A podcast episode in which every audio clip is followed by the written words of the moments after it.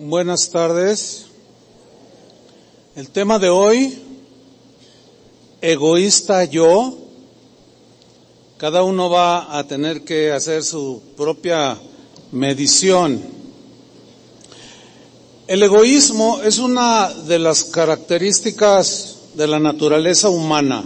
Es decir, todo ser humano en distintos niveles tiene un grado de egoísmo. Eso es propio de, de esa naturaleza humana caída, contaminada por el pecado. Sin embargo, cuando conocimos a Cristo, cuando su palabra llegó a nosotros y nos limpió el Señor de todos nuestros pecados y maldades, en ese momento inició una etapa nueva en aquellos que han recibido a Jesús en su corazón. Una etapa nueva de, de formación de carácter. Porque como venimos muy contaminados del mundo, uno de los rasgos distintivos de esa naturaleza caída que el Señor quiere ir limpiando, quitando y perfeccionándonos es el egoísmo. El egoísmo es una actitud exagerada en el cuidado, es un cuidado excesivo de uno mismo. Una persona egoísta es aquella que solamente alcanza a, ver sus propios intereses. Es una persona indiferente a las situaciones y a las necesidades de los demás. Solamente ve su propia situación, su propia condición y el egoísta piensa, siente que él es el centro del universo, que todo gira alrededor de él, que él es el ombligo del mundo. Los demás no le interesan mucho. Al egoísta solamente le interesa sentirse bien, que sus expectativas sean llenadas, que, que solamente yo me pueda sentir feliz, etcétera, etcétera. Pero una vida llena de egoísmo es obvio que trae muchas consecuencias negativas. Por ejemplo, el egoísmo nos aleja de la realidad, porque nada más nos centramos en nosotros mismos. Distorsiona la realidad de las cosas como realmente son, porque como nada más pienso en mí, no me interesan cómo piensan o sienten los demás, pues no me importa. Entonces, esa es una, mi conducta va a ser distorsionada, sin objetividad, sin sentido común, etcétera, etcétera. Entonces, el egoísta, por consiguiente, es una persona muy ofensiva. Ofende continuamente. ¿Por qué? Porque siempre busca su beneficio. Y en grados eh, mayores se cree superior a los demás. Es ese tipo de personas que, que siempre tienen la razón o creen tener la razón. Si tú les das un argumento, siempre te lo debaten, siempre te lo debaten. O sea, ellos no pierden una. Ellos se tienen que salir con la suya. ¿Por qué? Porque ellos creen que siempre tienen la razón. El egoísta entonces tiene pensamientos altaneros. Es una persona altanera pensamientos despreciativos hacia los demás, porque como todos se equivocan, menos yo, menos yo, yo, yo, pues aleja a los amigos, aleja a los familiares, daña toda aquella relación con las personas con las que tiene contacto, tiene problemas con su familia, con sus amigos, con los hermanos, con los compañeros de trabajo, con el vecino y hasta con el pájaro que vuela en la mañana arriba de su cabeza. Obviamente que una persona egoísta daña a la familia. Por ejemplo, un hombre egoísta daña a su esposa, daña a sus hijos. Una esposa egoísta daña a su esposo, daña a sus hijos. En fin, la realidad es que todas las áreas de la vida son afectadas cuando el egoísmo nos domina. Y precisamente el egoísmo no es compatible con la enseñanza de Jesús, porque Jesús es todo lo contrario a un egoísta. Y la marca distintiva de un cristiano es precisamente lo contrario al egoísmo. Es alguien que ya no piensa, o sea, se cuida, piensa en él, piensa en los suyos, pero también tiene el tino de pensar en el bienestar de los demás. En Primera de Corintios capítulo 13 versículo 4, el apóstol Pablo dijo lo siguiente, el amor, el amor, el amor siempre es hacia, hacia los demás, esta es la línea de Corintios, el amor es sufrido, es decir, que tiene la capacidad de soportar sufrimiento por amor a los demás, a la esposa, a los hijos, etcétera. El amor es benigno. El amor no tiene envidia. El amor no es jactancioso, no se envanece, no hace nada indebido. Esa descripción o traducción está, está espectacular. El amor al prójimo no hace nada indebido. No busca lo suyo. Ahí está. No busca lo suyo. En la traducción al día, en, la, perdón, la traducción en el lenguaje actual, dice que no actúa con bajeza ni busca su propio interés. En la versión al día dice no se comporta con rudeza, no es egoísta. Ahí está. No solamente se ama a sí mismo, y ahí se queda, no, sino que mira por el bien de los demás. Mire, en una ocasión, se iba, hace años de esto, se iba a casar una parejita de, aquí de la congregación. Y a mí me tocó darles las clases prematrimoniales para prepararlos lo mejor que se pudiera al matrimonio. Entonces, en una de esas sesiones, yo le digo a, a a la novia. Le digo, ¿por qué te quieres casar? Y ella contestó, para ser feliz, dijo. Ah. Y le dije a él, ¿y tú por qué te quieres casar? Yo dije, me va a decir lo mismo, ¿no? Y luego me dice, para hacerla feliz. Y hasta yo me sorprendí, a ver, a ver, otra vez, porque no es común eso. Dice, si yo me casé para hacerla feliz a ella, y ella no me lo hizo. O sea, se notó el egoísmo. Ella nada más estaba pensando en sí misma. Y él se salió de sí mismo para decir, yo me voy a casar para hacerla feliz a ella. Eso merece un aplauso, ¿no?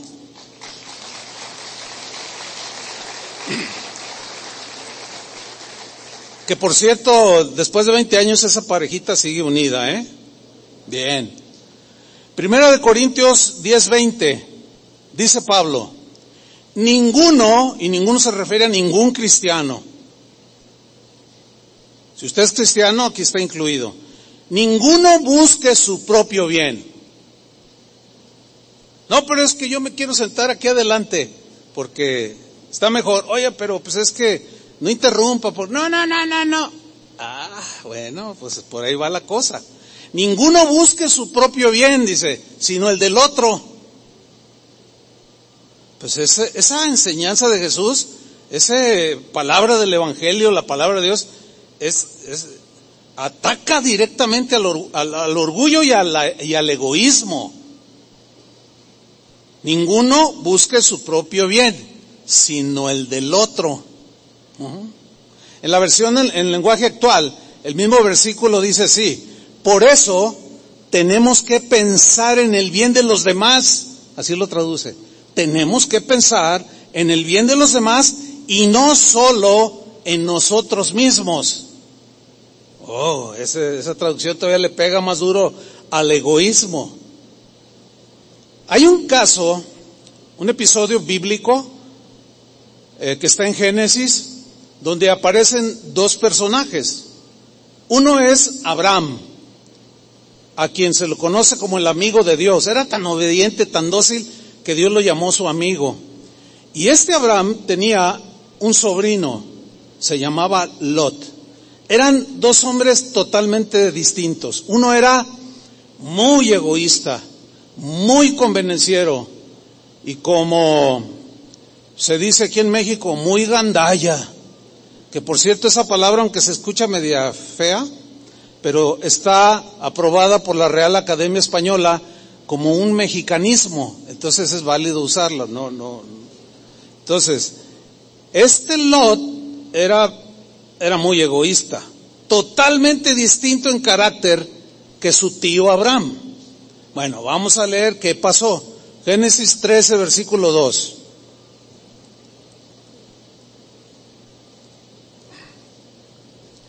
Dice, y Abraham era riquísimo en ganado. Tenía vacas, toros, camellos, ovejas, etcétera. Era rico en plata y en oro. Dios lo había prosperado grandemente. Versículo 5. También Lot, que era su sobrino, que andaba con Abraham, tenía ovejas, vacas y tiendas. Eso tenía Lot. Versículo 6. Y la tierra no era suficiente para que habitasen juntos. O sea, creció tanto sus ganados que les quedó pequeño el terreno. Y la tierra no era suficiente para que habitasen juntos, pues sus posesiones eran muchas y no podían morar en un mismo lugar. Ahora, ¿qué sucede a continuación? Versículo 7. Y hubo contienda, hubo discusión, pelea entre los pastores del ganado de Abraham y los pastores que cuidaban el ganado de Lot. Comenzaron a discutir en ellos por el espacio. Oye, que el toro aquel, no lo dejes pasar porque es bien tragón. Y qué sé yo. Aquella vaca gorda, se acaba todo y ya dejó a mis ovejitas aquí sin pasto, qué sé yo. Y discutían. Ahora, en este momento aparece Abraham, versículo 8. Entonces Abraham le dice a su sobrino Lot, no haya ahora altercado entre nosotros dos. Mira, aquí se ve que era un hombre de paz, era un hombre centrado, era un hombre entendido, y dijo, oye, a ver, espérate, que no haya entre nosotros altercado, entre nosotros dos, entre mis pastores que cuidan mis ganados y los tuyos, porque somos hermanos, o sea, somos del mismo linaje, somos de la familia. Que no, no, que no suceda esto. Aquí vemos a un hombre viendo no por él, sino por la unidad de la familia. ¿La alcanzan a ver? por la unidad del sobrino, de los tíos, de los, qué sé yo, de los hermanos. Entonces aquí se ve a un hombre generoso, no pensando tanto en sí mismo, sino en el bien de los demás. Sigo leyendo. Le dice Abraham en el versículo 9, ¿no está toda la tierra delante de ti? Yo te ruego que te apartes de mí o sea, no en el sentido de ya no nos vamos a hablar, sino para evitar pleitos, le dice, mira, si fueres a la mano izquierda, yo iré a la derecha. Si tú vas hacia, hacia es, es una frecuencia media, ¿eh? Para que la controles. Y vio toda la llanura, eh, perdón, y si, y si tú vas a la derecha, yo iré a la izquierda. O sea, no que ya no te voy a hablar, no, no, no, no, no, ese no es el sentido aquí sino para evitar el problema y mantener la unidad familiar, pues mira, la verdad es que hay mucho campo, pero te doy a escoger. Si tú vas para allá, yo me voy para allá, si tú te vas para allá, o escoges allá, yo me voy para acá. Versículo 10.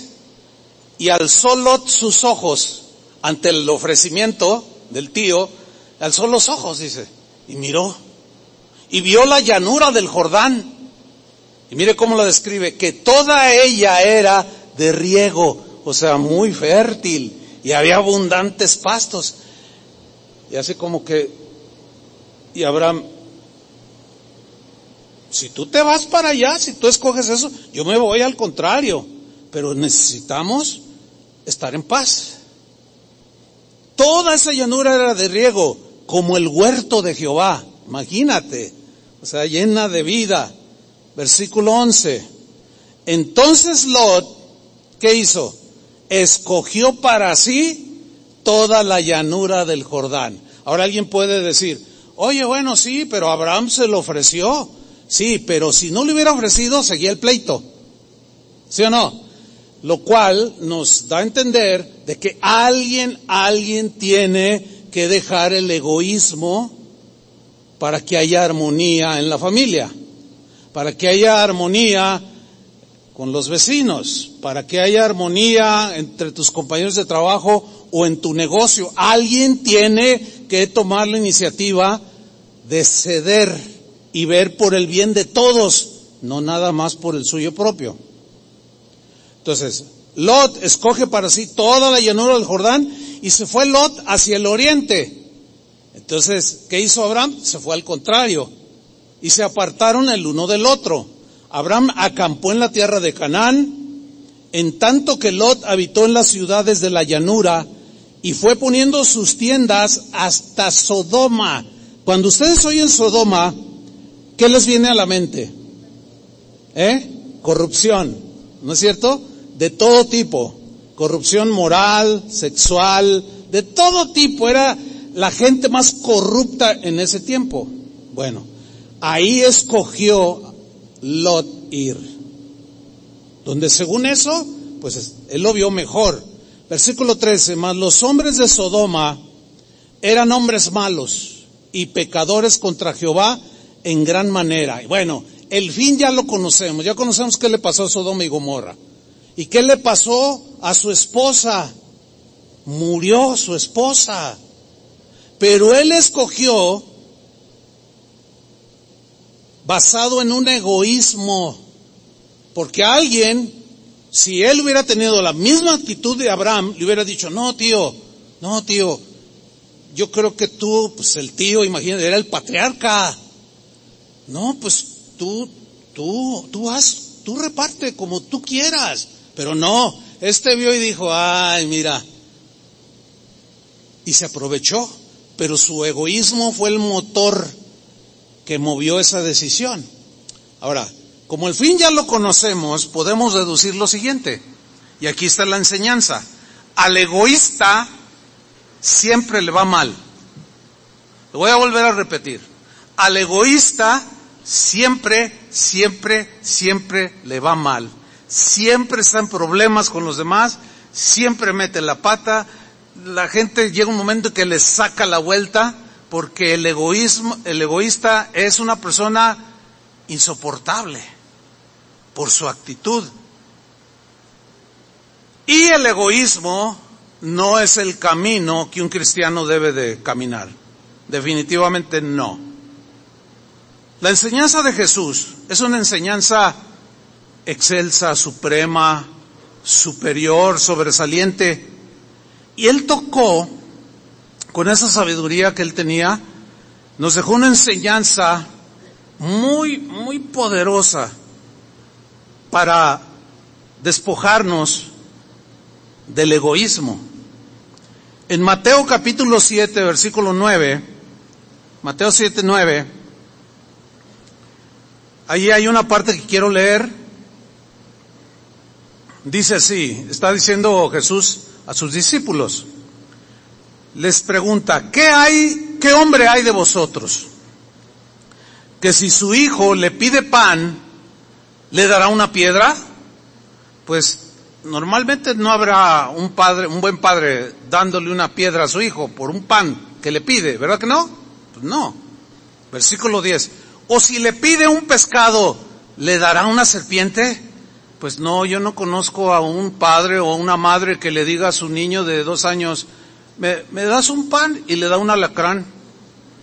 No, yo no conozco un caso. Quizás lo sabrá, pero sería la excepción. Y Jesús dice en el versículo 11, pues si vosotros, vosotros, y está hablando aquí a los discípulos, ¿eh? Pues si vosotros, siendo malos, por naturaleza no somos buenos. Si ustedes siendo malos ¿Sabéis dar buenas dádivas a vuestros hijos? Cuando les piden un pan, le dan el pan. Cuando le piden un pescado, le dan el pescado. Dice, ¿cuánto más vuestro Padre que está en los cielos dará buenas cosas a los que le pidan? O sea, Dios nuestro Padre siempre nos va a dar las cosas buenas. Nunca nos va a dar algo que nos dañe. Por eso es que algunas oraciones en ocasiones no tienen respuesta, porque nosotros pensamos que son buenas para nosotros, lo que estamos pidiendo.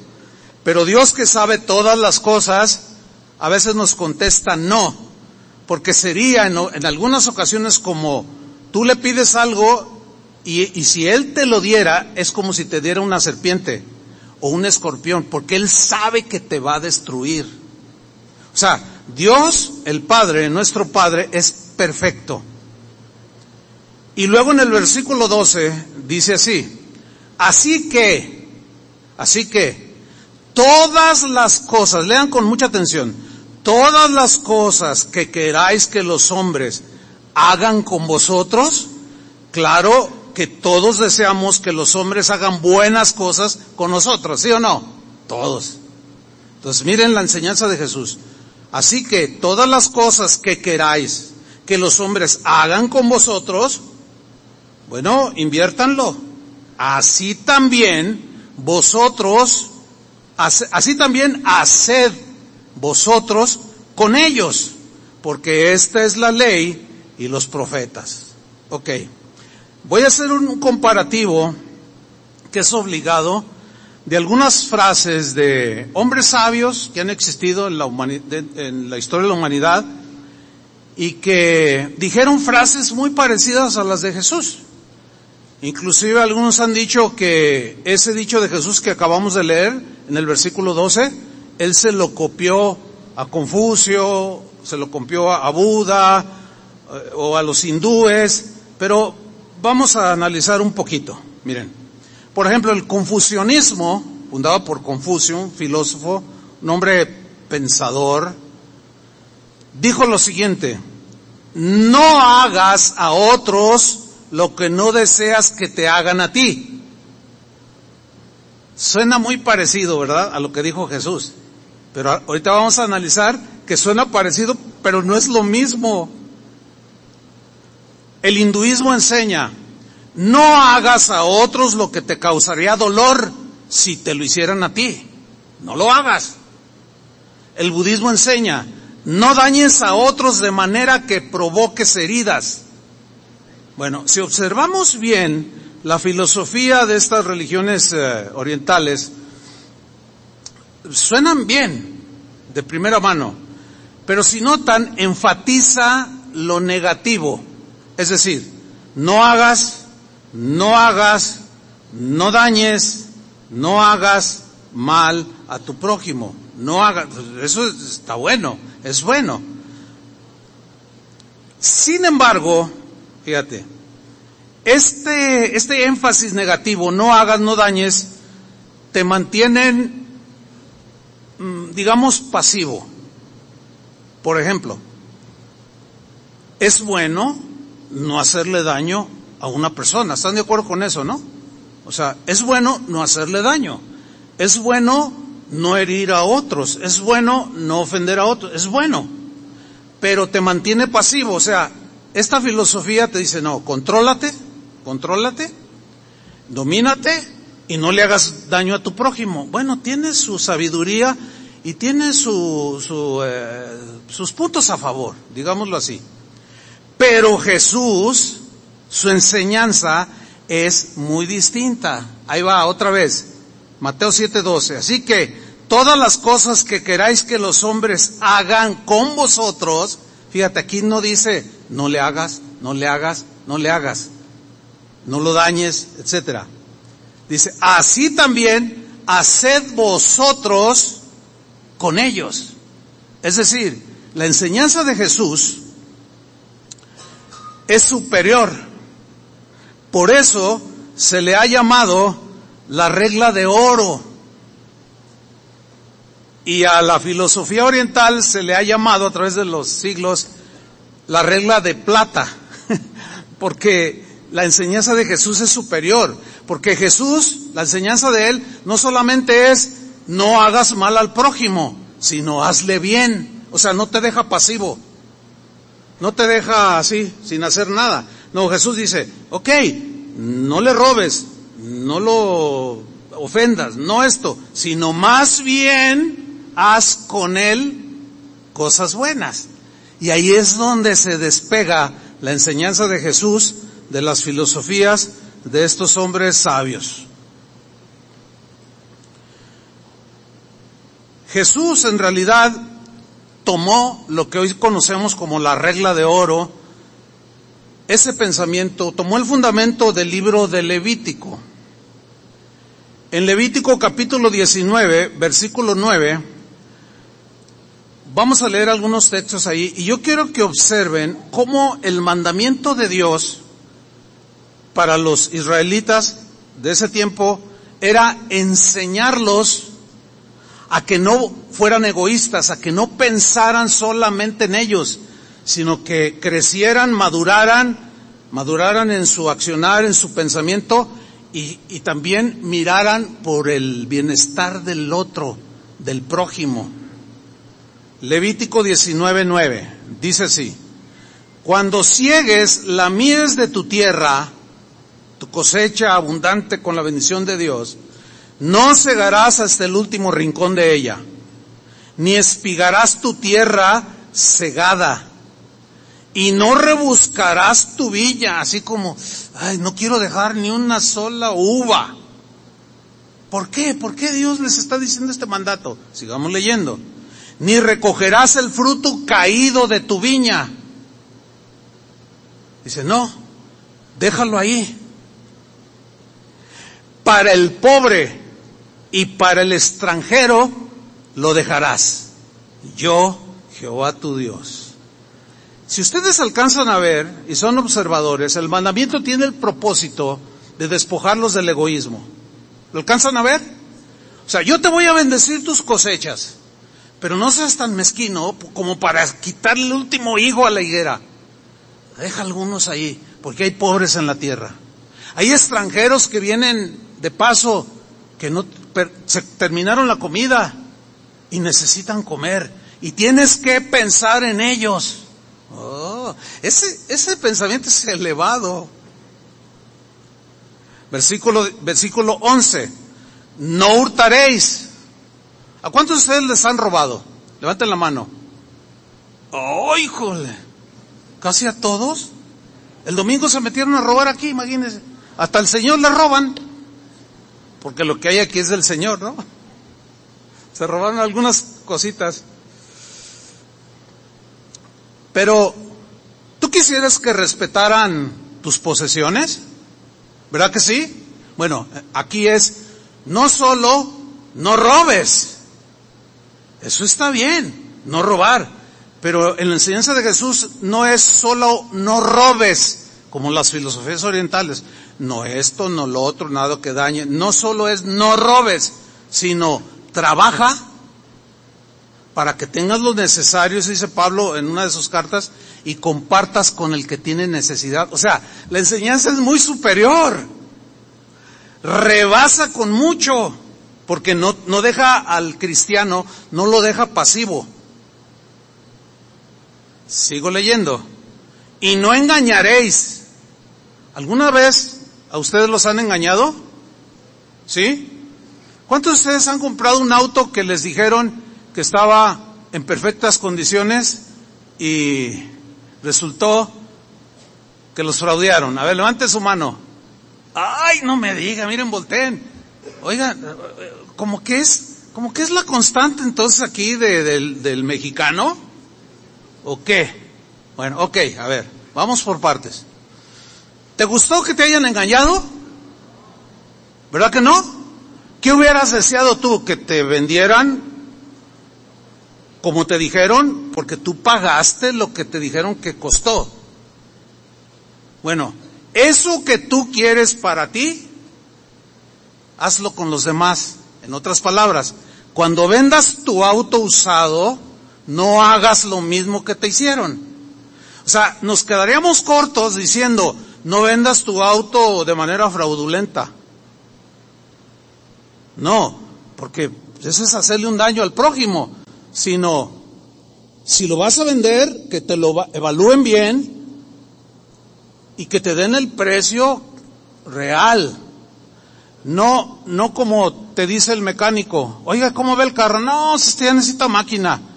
¿Y qué puedo hacer? No, mire, pues véndalo. Yo ahí le muevo y le echo aditivos y le echo para que se sienta poderoso, ya, para que lo saque. Dices, ah, sí, ah, sí. Pues no que tú querías que te vendieran algo bien. Entonces, ¿cómo tú estás haciendo algo que tú mismo deseas, pero tú no lo estás haciendo al otro? Mm. En dos ocasiones, dos distintos mecánicos, hace años de esto, mecánicos que asistían a, la congregación. En una yo iba a vender un auto y le dije, oye, ¿cómo cuánto vale? No, pues mire, ya tiene esto y esto, pero le doy una chaineadita, dijo. O sea, una manita de gato, para que lo dé a buen precio y bueno, ya lo saca y se compra otro. Y yo le dije, ¿me estás proponiendo que engañe al comprador? Te lo vendo.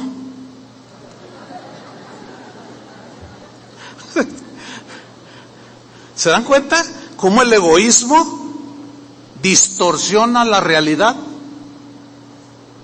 Cómo el egoísmo distorsiona las cosas buenas y nos metemos en problemas. Versículo 13. No oprimirás a tu prójimo. A ver, ¿cuántos de ustedes se quejaban o se quejan de su jefe que los trata mal ahí en el trabajo?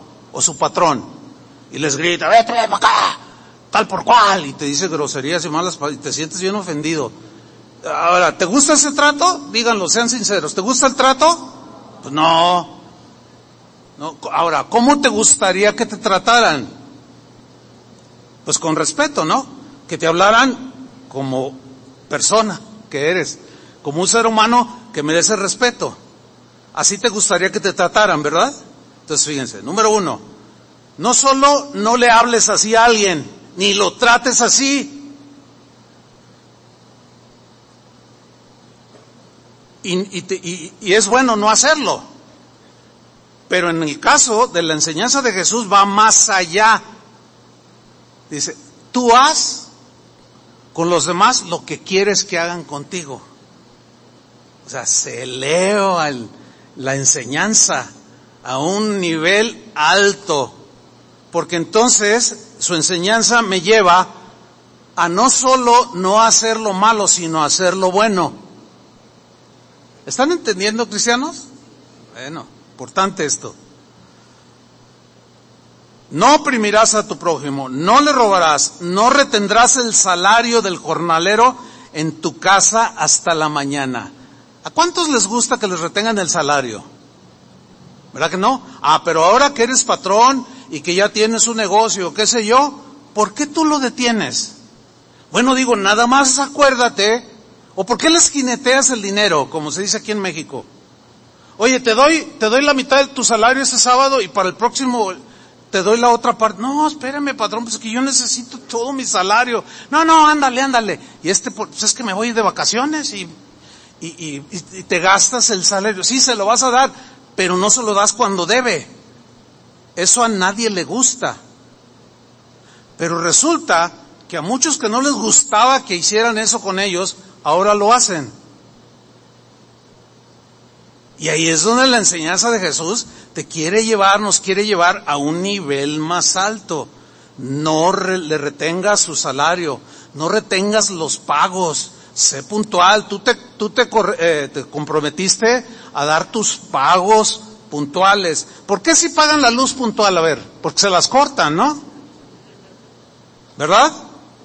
Y si no se las cortaran, no pagaran algunos. Sea, no, no, necesitamos despojarnos de eso. Todo eso tiene raíz en el egoísmo. Es pensar en mi beneficio, en mi comodidad, en mí, en mí, en mí, en mí. Luego dice el versículo 14, no maldecirás al sordo y delante del ciego no pondrás tropiezo para que se caiga. Es decir, no abuses de aquellos que tienen una disfunción corporal. Ciego, sordo, no, no te puedes burlar de ellos.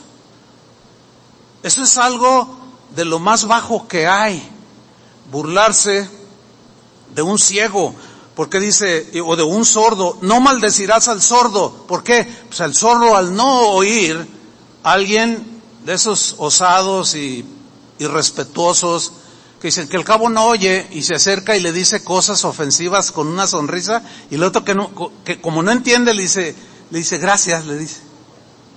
Y los, y todos los demás, los amigotes, Bueno, esto habla de tenerle un respeto a la gente que no está al 100% en su funcionamiento corporal. Entiéndanse discapacitados, minusval, como les digo, porque cada rato les cambian el nombre. Bueno, ahora, vamos a personalizar esto, a darle una aplicación. Si tú fueras un discapacitado y tú tienes que ir al mercado, no tienes quien te ayude para comprar los, los víveres, y tú llegas esperando encontrar un estacionamiento donde hay una placa que señala que solo la gente discapacitada se puede estacionar ahí por obvias razones. Pero tú te vas a estacionar y llega, llega un hombre de 35, 40 años en su auto y se mete primero que tú. Y tú lo ves que está bien. Y tú le dices, oiga, señor, no se puede, no, no, ¿qué, qué? Nomás cinco minutos, ahorita, ya, ahorita regreso.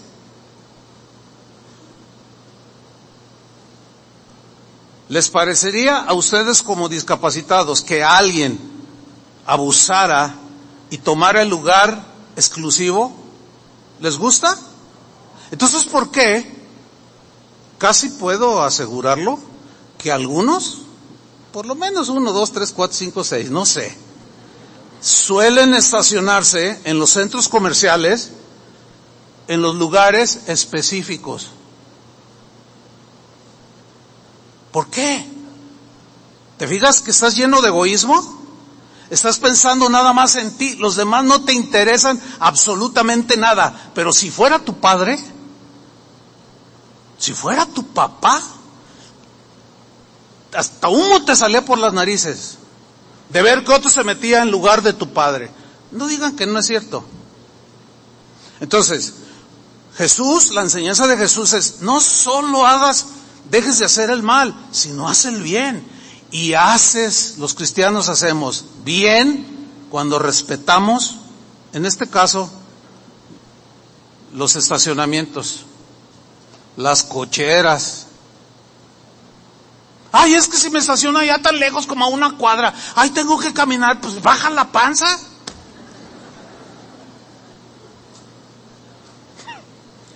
¿Sabes?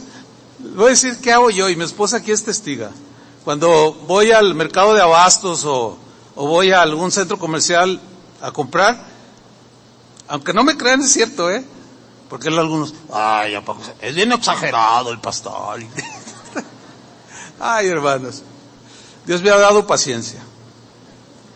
Pero me estaciono lo más lejos que puedo. Pero tiene un propósito, hacer algo de ejercicio. Pero observen ustedes, vayan a un centro comercial como, qué sé yo, iba a decir gigante, ya no existe. Este, el Walmart o el Sams, y vean ¿Dónde está la entrada? Y el montón de carros, ay, perdón, el montón de carros está ahí. ¿Se ha fijado? Y luego todo acá solo. Y luego llegas tú y dando vueltas esperando a uno que esté enfrente. Pero como los de enfrente son los que dicen estos, estacionamiento exclusivo para gente discapacitada, volteas así, que al cabo nada más voy a comprar este un litro de leche y te metes. No, no. No, o sea, deja el egoísmo. Yo sé que arrancarlo de, de tajo es muy difícil, quizás imposible, pero al menos esta enseñanza va a abonar un poco para que vayamos aplicándonos, hermanos. O sea, no, pensemos tanto en nosotros mismos, en nuestra comodidad, sino pensemos en el bien de los demás como dice la escritura. Luego sigue diciendo, no harás injusticia en el juicio, ni favoreciendo al pobre, ni complaciendo al grande, que es lo típico que hay en la justicia. Con justicia juzgarás a tu prójimo, no te vengarás, ni guardarás rencor a los hijos de tu pueblo, estoy en el 18, sino amarás a tu prójimo como a ti mismo. De ahí es donde Jesús tomó, ¿sí? Y lo elevó al no solo dejar de hacer lo malo, sino hacer el bien pensando en los demás. Versículo número 32, delante de las canas te levantarás. ¿Qué, qué entienden con delante de las canas? ¿Qué entienden? ¿No, ¿No lo entienden? Pues todos contéstenme. ¿Qué entienden por delante de las canas? ¿A qué se refiere? A los ancianos. A los ancianos. Y bueno, aquí en México creo que de los 60 para arriba ya se le considera de la tercera edad, ¿no? O 65. Bueno. Fíjate lo que dice aquí. Delante de las canas te levantarás. ¿Qué significa?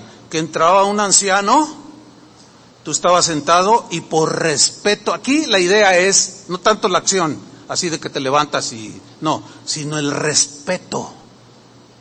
El respeto que tú le debes a una persona anciana.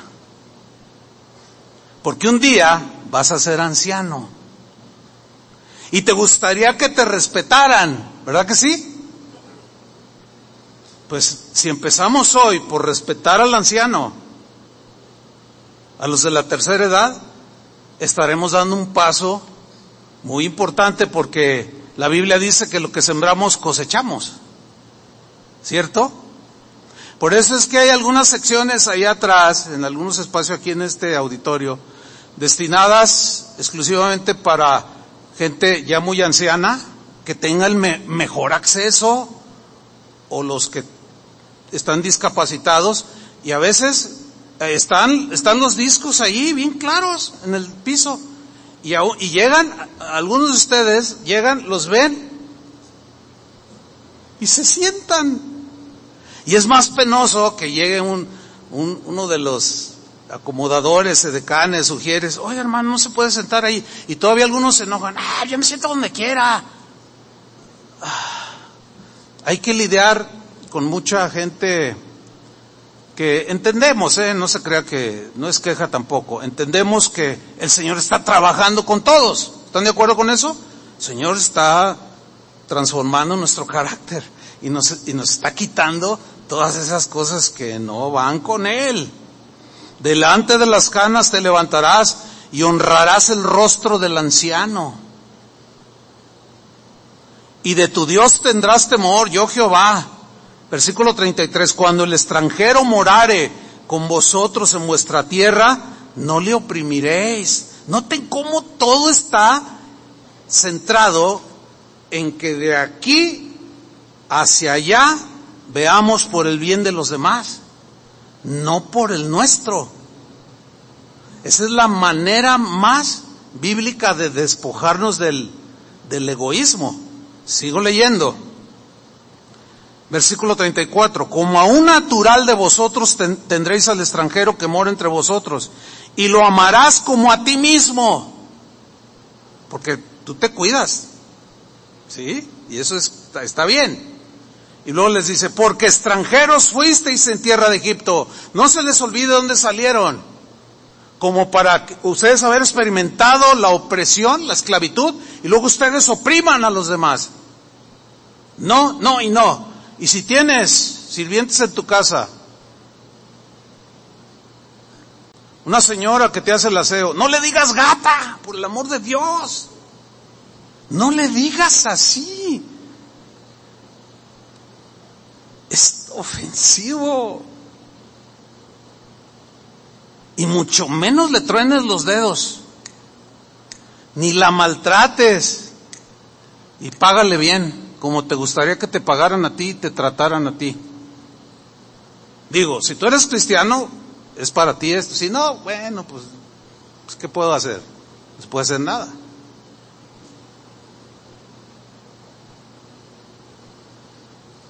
Si tienes un negocio y tienes empleados, trátalos bien. Porque tú a lo mejor un día fuiste empleado y te trataban mal y querías que te trataran bien. Bueno, lo que quieres que los hombres hagan contigo, hazlo tú. Ahí es donde la enseñanza de Jesús. Cuando en mis primeros años de, que yo empecé a leer la Biblia, cuando me estaban compartiendo que agarraba un Nuevo Testamento y lo empezaba a ojear, de pronto yo me lo cerraba porque no todo lo entendía, obviamente, pero algunas cosas las entendía. Yo recuerdo un día haber dicho, si esto que dice aquí tiene el poder para cambiarme, no, yo me hago cristiano. Y, fíjense, yo así pensé en ese tiempo y dije, si yo me hago cristiano, voy a tratar de ser un buen cristiano. Porque yo tenía un ejemplo de mi hermana, la primera que se convirtió, que tenía un carácter muy difícil y de pronto la vi totalmente transformada. Yo dije, no, si el Evangelio tiene ese poder, pues yo quiero eso, porque no estoy a gusto conmigo mismo. No estoy contento conmigo mismo por cómo soy, mis debilidades, que todos nos damos cuenta, nada más que no todos las reconocen. Sigue diciendo, en el versículo 35. No hagáis injusticia en juicio, en medida de tierra. O sea, te vendo una hectárea, pero en realidad no es una hectárea. En peso ni en otra medida. Balanzas justas, versículo 36. Pesas justas y medidas justas tendréis. ¿A cuánto les gustan los kilos de 800 gramos? ¿Verdad que no les gusta? ¿A cuánto les gustan los litros de gasolina de 900 mililitros. ¿A quién le gusta que diga, ah, yo deme 100? deme 100 litros de a 900. Y tú, tú vas a la gasolina y sabes que te están robando. Un día estaba yo esperando y, y, este, entonces le cobran a un señor y dice, y que se baja bien enojado. Y dice, pues yo no sé cómo le vas a hacer, pero no quiero tu gasolina. Y luego le dice, no, pues ya se le eché, señor. Mire, Mire, y saca el manual. A este auto le caben 40 y usted dice que le metió 60. No le pago y tráigame al gerente. Estaba furioso. Y luego hasta, estaba muy enojado el señor. Y yo estaba ahí viendo. Y luego me dice, estos, ¿qué les pasa? Estaba muy enojado. Pues claro. Por supuesto que, que ¿a quién le va a gustar eso? Yo sé que pocos de aquí o casi nadie tiene una gasolinera. Pero a lo mejor es comerciante. Y a lo mejor venden el tianguis. No alteres, no la alteres. Es que así lo hacen todos, pastor, si no, está la ganancia. Ah, pues entonces todos se van al infierno y tú te vas a ir con ellos. Ven cómo, aunque decimos que somos cristianos, y no se duda que no lo seamos, pero a veces nuestras conductas producto del egoísmo, no son congruentes con la enseñanza de Jesús.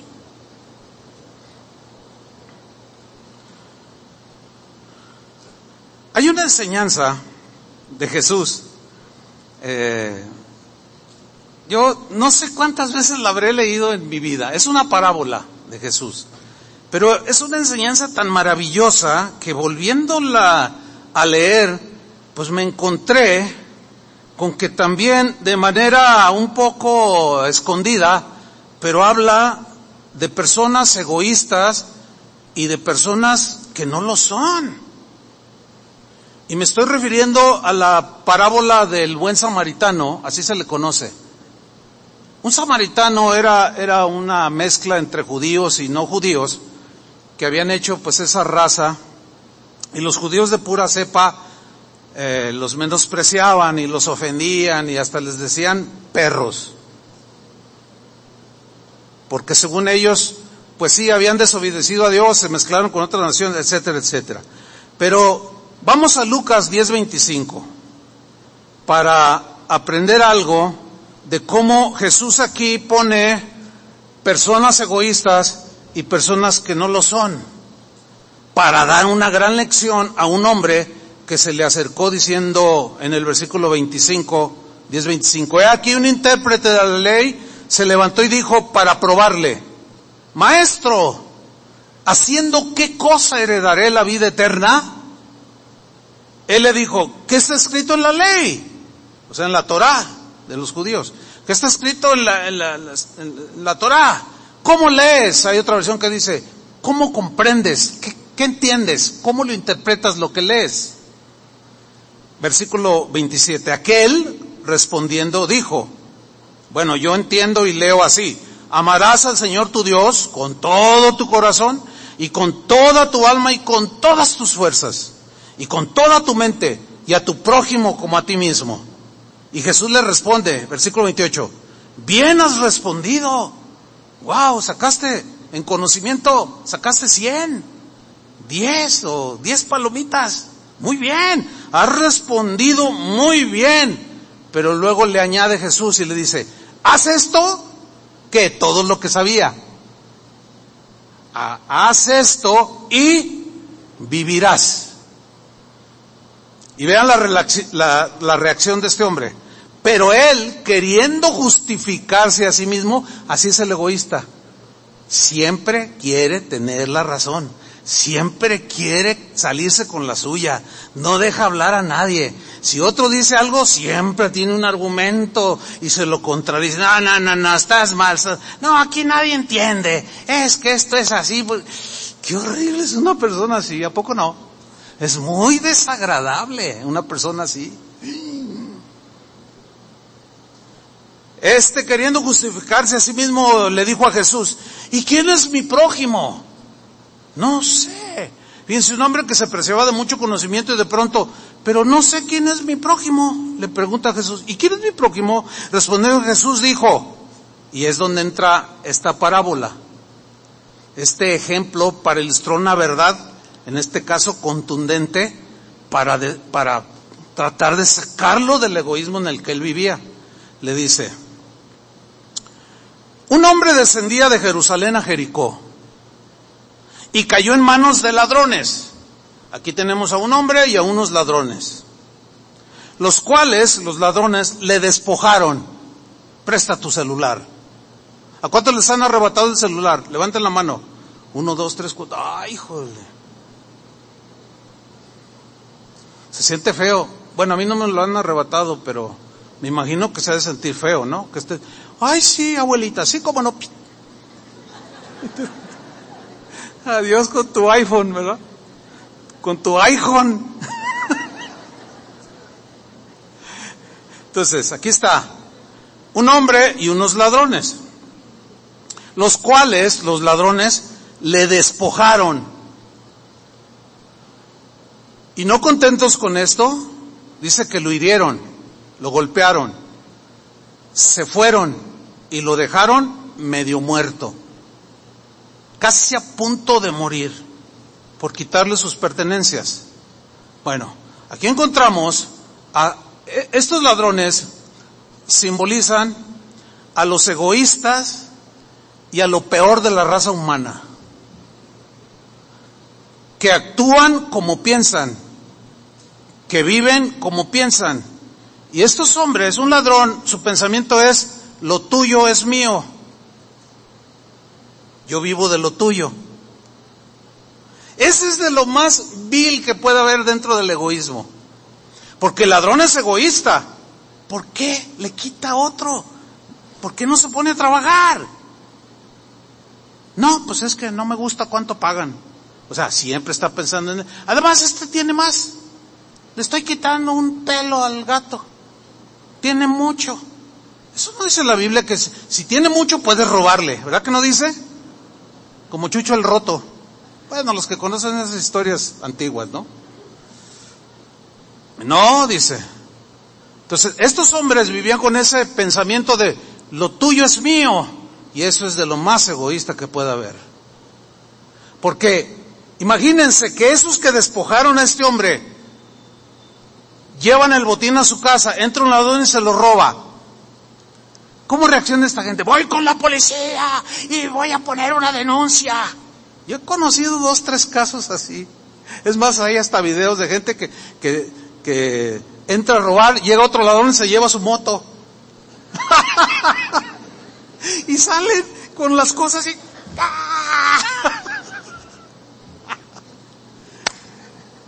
Unos dicen, le llegó muy rápido el karma.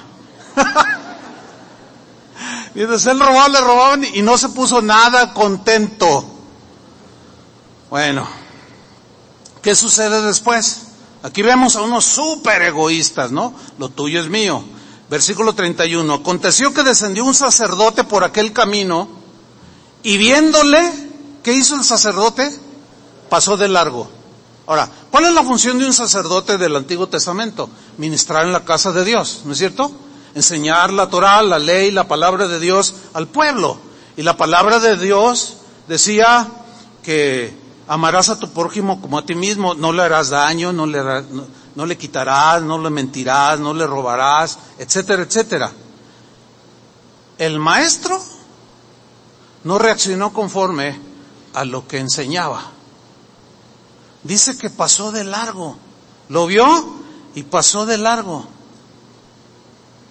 Mira, el día de hoy ya es muy común ver, ahora como todo el mundo tiene un celular, tiene una cámara. Y la gente capta cosas que pasan en la calle. Y se ve, hay videos donde se ve claramente como alguien, pues hasta cámaras de negocios y eso captan cuando, cuando una señora se resbala. Y hay cientos de videos así. Se resbala, se cae, la gente va caminando, la ve, doliéndose y se siguen. Y la persona, ah, ah, y se siguen. ¿Hasta dónde hemos llegado? Yo me acuerdo a mi padre haber dicho, no, cuando yo era niño, no, pues eso no se veía. La gente, cuando el vecino se le moría un hijo o tenían algún accidente, no, mira, si, nadie decía nada y, y, llegaba, ay, pues mire, le cociné unas calabacitas con carne, ay, una ollita de frijoles, o sea, y todo eso se ha perdido, porque por obvias razones, si el, el, marido, el padre de familia, tuvo un accidente, pues no está ganando. No, pero pues ¿cómo? Lo mío es mío. Así vivía este sacerdote, lo mío es mío y me ha costado. La típica, cada quien se rasca con sus uñas. No, no, no, nada más egoísta que eso. En una ocasión, en la iglesia donde yo estuve, iba a haber un evento y estaban pidiendo, solicitando hospedaje para los que vendrían de todos los pueblos o las ciudades aquí cercanas. Entonces yo fui a comer con un hermano que me había invitado y estando allí con él, eh, eh, me dice, ay hermano, ¿cómo ve? ¿Qué le parece mi casa? Le digo, la verdad está bien bonita. Le digo, oiga, pero está gigantesca. Bueno, es que tuve seis, siete hijos y todos tenían su habitación con baño. Dije, ay, pues ¿cuántos cuartos tiene su? No, pues tiene ocho o diez, ya ni sé. Y nada más vivo hoy con su esposa y dice, sí, nada más ella y yo vivimos aquí. Le digo, ay hermano, de seguro ya se anotó para ofrecer hospedaje para los que vienen ahora para la conferencia. ¿Y saben qué me respondió? Me dijo, ah, no, ¿cómo creer hermano? Tanto que me costó toda la vida construir esto para que vengan unos allí y me ensucien. Yo sentí tan feo. Fíjate, yo, yo, sentí feo que yo no necesitaba hospedaje. Yo me quedé así. No, hermano, no, no, yo no, yo no me anoto. Híjole, no, no sabía cómo reaccionar. O sea, me, me costó trabajo porque yo no tenía mucho de cristiano en ese tiempo. Tenía un par de años. Pero dentro de mí, así de pronto, quise salirme de ahí, de esa casa. Pero pues gracias a Dios no lo hice, ¿no? Pero qué mal. Ay, toda mi vida, para que lleguen unos y la ensucien. Ay, nada que ver. Se comienza sacerdote. Pasó de largo, pero ahí no termina el asunto. B32, asimismo un levita, llegando cerca de aquel lugar y viéndole pasó de largo. O sea, lo mío es muy, lo mío es mío y arréglatelas tú. Nunca fueron capaces de ver más allá de sí mismos. Que eso era el problema que tenía este hombre que quería vida eterna. Nada más tenía conocimiento, pero no lo llevaba al terreno de los hechos. Y era como aquellos que dicen, no, yo, oye, si te mueres, tú sabes a dónde te vas a ir, no, pues al cielo. Ah, sí, no, yo no le hago mal a nadie. ¿Si han oído? A lo mejor hasta tú dijiste, mira, yo no fumo, no tomo, no le hago mal a nadie, no me meto con nadie, no, o sea, este, no, yo soy bueno. Ok, está bien no fumar, está bien no estar prisionero de los vicios, está bien no meterte haciendo mal con los vecinos, pero a ver, ¿les haces un bien? No, tú estás como esos, porque esos eran buenas personas, no hacían mal. Y esa es la filosofía de Confucio y de, de Buda. No esto, no lo otro, pero no iba, y la enseñanza de Jesús va más allá. ¿Sí lo alcanzan a ver? Va más allá. No, no se queden pasivos. Lo que ustedes quieren que les traten, así háganlo ustedes. Háganlo ustedes. Y luego dice en el versículo 33, pero un samaritano iba de camino, pasó cerca de él y viéndole, fue movido a misericordia. Algo diferente había dentro de ese samaritano. La frase fue movido a misericordia en el original habla de que fue conmovido en las entrañas, en la parte central, aquí como en la boca del estómago, que se siente una impresión, así como, como un dolor entre espiritual y físico, un poco difícil de explicar, que sientes al ver la desgracia de alguien. Entonces fue movido a misericordia. Y, e, y esa ese, esa ausencia de egoísmo lo hizo acercarse al que estaba en desgracia. O sea, ya no vio tanto él la trayectoria de su camino, a dónde tenía que llegar, sino que vio la desgracia y viéndose, acercándole, dice, vendó sus heridas. O sea, se detuvo, está allí, está invirtiendo tiempo, está invirtiendo este, pues su, su momento allí, se, se ensució las manos con sangre, echándoles aceite y vino, que era parte de la provisión del viaje, compartió con él y poniéndolo en su cabalgadura, pues se nota que iba en un caballo o en un camello, qué sé yo, habla de que lo cargó porque estaba medio muerto y utilizó sus fuerzas físicas, las invirtió no pensando en él, sino en la necesidad del otro. Y lo llevó al mesón y cuidó de él, invirtió su tiempo, fíjate. Al otro día al partir sacó dos denarios y los dio al mesonero y le dijo, cuidádmele, y todo lo que gastes de más yo te lo pagaré cuando regrese. ¿Se, ¿Se, están dando cuenta la enseñanza de Jesús? Debe de haber en el cristiano cero cero egoísmo, un, un, un despojo deliberado de esa actitud de nada más yo y yo y yo y mi bien y mi comodidad, qué sé yo. Y le pregunta a Jesús, ¿quién pues de estos tres te parece que fue el prójimo del que cayó en manos de los ladrones? y él no, que, no tuvo otra opción más que hablar con la verdad. Si decía otra tontería como la de ¿y quién es mi prójimo? iba a quedar en vergüenza total. Y dice, eh, el que usó de misericordia con él, ese es el prójimo. Ah, entonces entendiste. ¿Te fijaste que dos eran egoístas y el tercero no? Y luego le dice, entonces Jesús le dijo, ve y haz tú lo mismo. ¿Lo mismo que qué? que el sacerdote, no, lo mismo que el levita, no, lo mismo que el samaritano. Veías tú lo mismo. Lo que quieres que hagan contigo, tú hazlo. ¿Quieres respeto? Respeta. ¿Quieres paciencia? Sé paciente.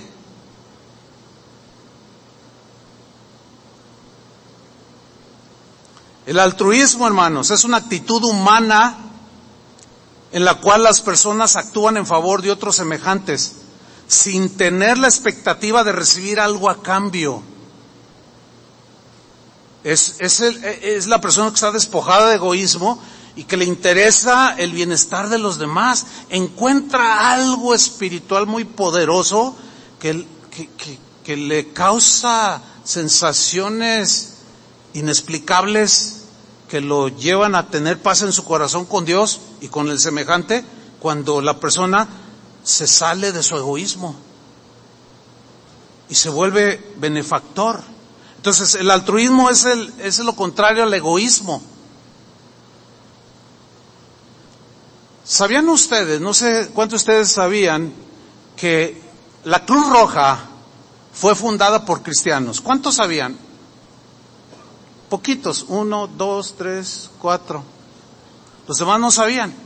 Cada vez que tú veas una ambulancia Cruz Roja pasar en cualquier país que vayas, en todos los países de Cruz Roja, fue fundada por cristianos. En el siglo XVIII. ¿Qué les pareció eso? ¿Por qué cristianos? Porque ellos fueron más allá. Y muchos de ellos con sus propios recursos. ¿Sabían que el primer hospital fue fundado en el siglo tercero, cuarto por ahí? ¿Y saben quién fundó el primer hospital en la historia de la humanidad? Los cristianos. ¿De dónde salió eso?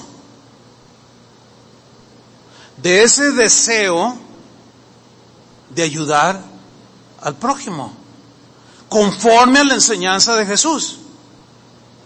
Aquí en Guadalajara hay un, hay un hospital que se llama México Americano, no sé si lo ubiquen. No, mejor no lo ubiquen porque no voy a decir algo muy bueno. Bueno, ese hospital fue fundado por cristianos, con el, y es de los mejores ahorita en Guadalajara, con el propósito de ayudar a los pobres en operaciones, en curaciones, etcétera, etcétera, etcétera. Una vez que a mí me estaba una operación, me llevaron ahí, no me cobraron un solo centavo. Yo no sabía del todo cómo es que ese hospital operaba. Y el hermano Pablo, que ya murió, el que fue nuestro pastor, me dijo, hermano, yo fui, eh, ¿cómo se llaman, Julio? Los que, capellanes. Yo fui capellán.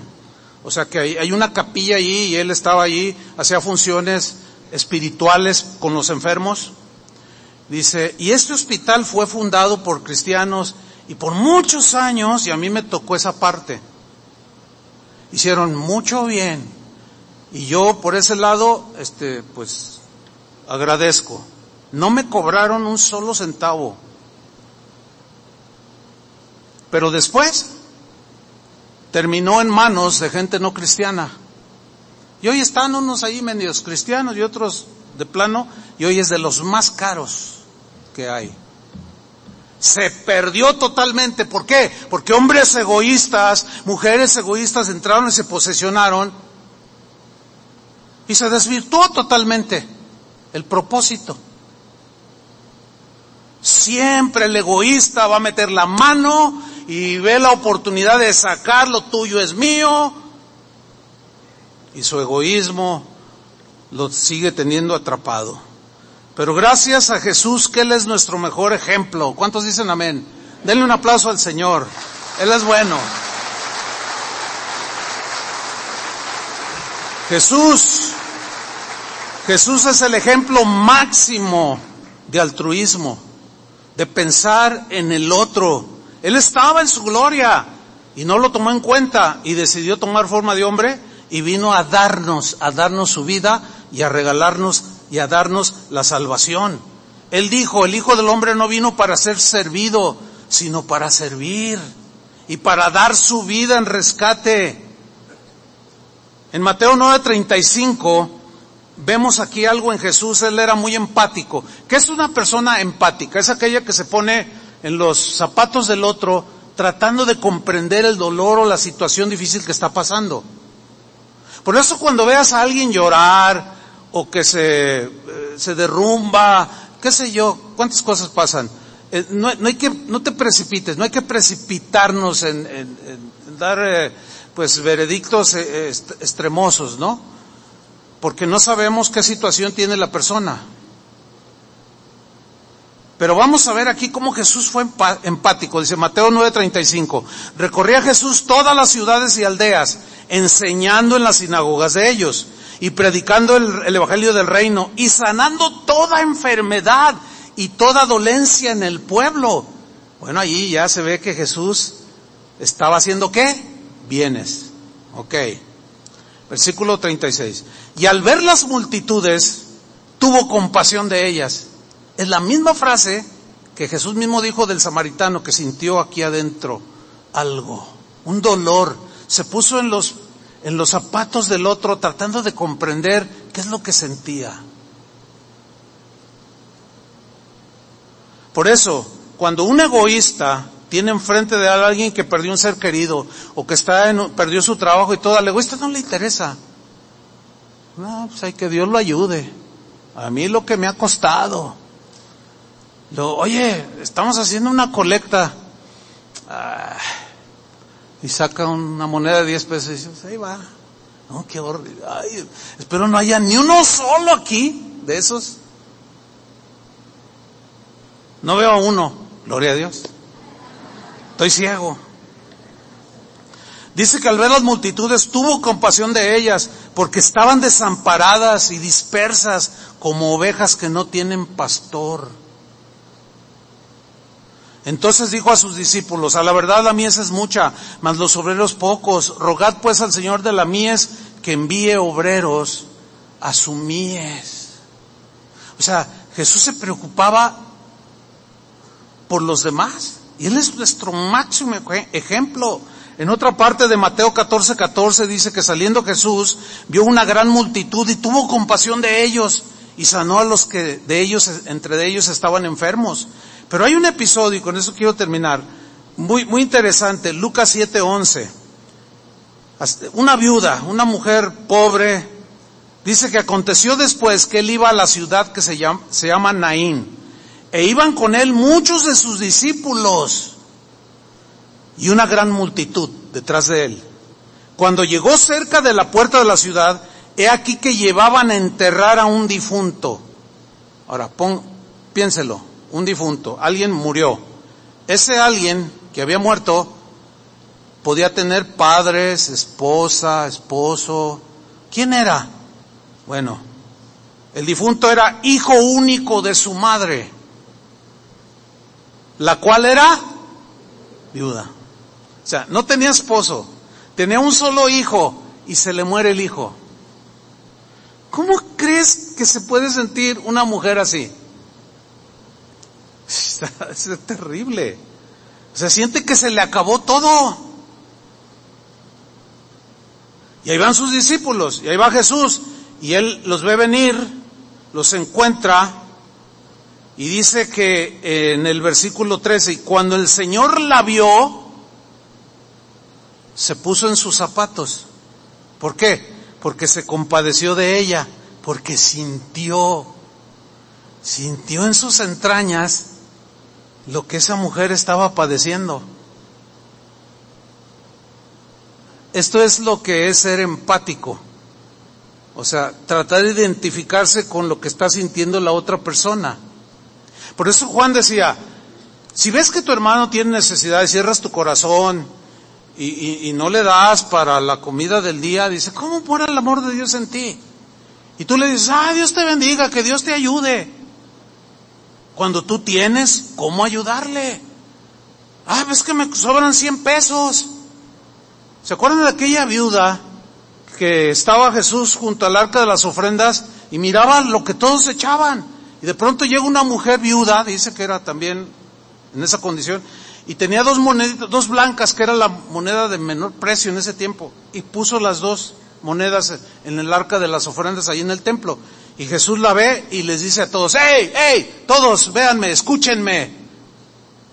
Todos ustedes dieron de la abundancia que les sobra. Y está bien, porque se veía la bendición de Dios, la prosperidad de algunos que, de lo que les, generosos iban y daban unas ofrendas generosas. Les dijo, pero en el caso de esta mujer, ha, dado más que todos ustedes. Y todos así como, ¿cómo? Si yo di una buena, un buen cheque, ¿cómo que dio más que yo? Dice, porque ustedes dieron de lo que les sobraba. No hubo ningún sacrificio, no hubo algo extraordinario, pero ella era todo lo que tenía. Qué lecciones de Jesús. No, la verdad a mí, a mí desde que yo me convertí, a mí me tiene cautivado, atrapada la enseñanza de Jesús. No puedo objetar nada. Al contrario, me confronta, me, me enseña, me corrige. Es maravillosa la enseñanza de Jesús. Es superior a cualquier filosofía humana. Entonces dice que cuando el Señor la vio se compadeció de ella y le dijo, no llores, no llores. Él sabía lo que iba a hacer. Y acercándose tocó el féretro y los que lo llevaban se detuvieron y dijo, joven, a ti te digo, levántate. Entonces se incorporó el que había muerto y comenzó a hablar. Y mira la última frase, y lo dio a su madre. Ahora, Ahora pensemos en la madre, la mamá de este joven que había muerto. ¿Cómo creen que se puso? O sea, faltan palabras para describir el gozo que seguramente esa mujer sintió. Pero ¿quién se lo dio? Alguien despojado de egoísmo. Alguien que no tenía una gotita de egoísmo. Que no pensaba en que él era el rey de reyes sino que vino a servir a nosotros que no merecemos nada y se lo regresó. Yo imagino que hicieron fiesta y alabaron a Dios y se regocijaron. Por eso cada reunión que tenemos nosotros es una fiesta, hermanos. Es una fiesta en la cual celebramos todas las consolaciones y todas las cosas que el Señor nos ha dado porque Él es bueno porque le pedimos cosas buenas y Él nos la da. A veces le pedimos cosas que para nosotros son buenas, pero no nos la da. ¿Por qué? Porque Él sabe que nos pueden dañar. Tenemos un Dios perfecto que merece otro aplauso de alabanza. Amén.